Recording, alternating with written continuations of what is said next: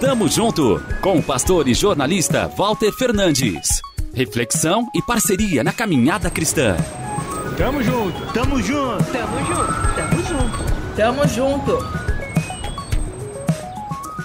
Salomão foi o substituto de seu pai Davi no trono de Israel.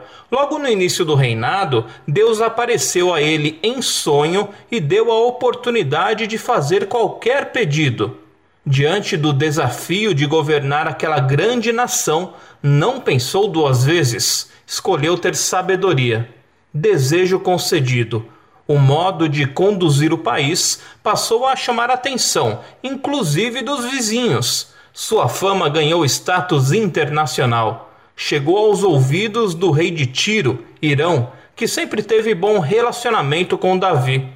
Conforme relata o capítulo 5 de 1 a Reis, com a sabedoria que recebeu de Deus, Salomão propôs uma parceria ao colega do pai, que ele autorizasse o corte de cedros da floresta do Líbano para a construção do templo, mas que os funcionários dele pudessem ajudar no trabalho, pois eram muito hábeis neste ofício. Proposta aceita.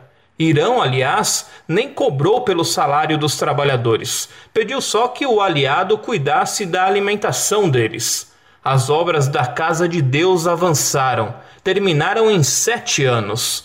Construção coletiva.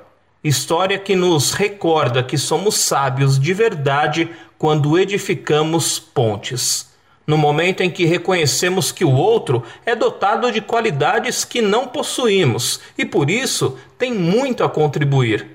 Você terá o auxílio que precisa, seu próximo vai se sentir valorizado como deve. Ao invés do faça você mesmo, façamos juntos, com a sabedoria que vem do alto. Tamo junto, avante! Tamo junto com o pastor e jornalista Walter Fernandes. Reflexão e parceria na caminhada cristã. Confira mais em transmundial.org.br e compartilhe.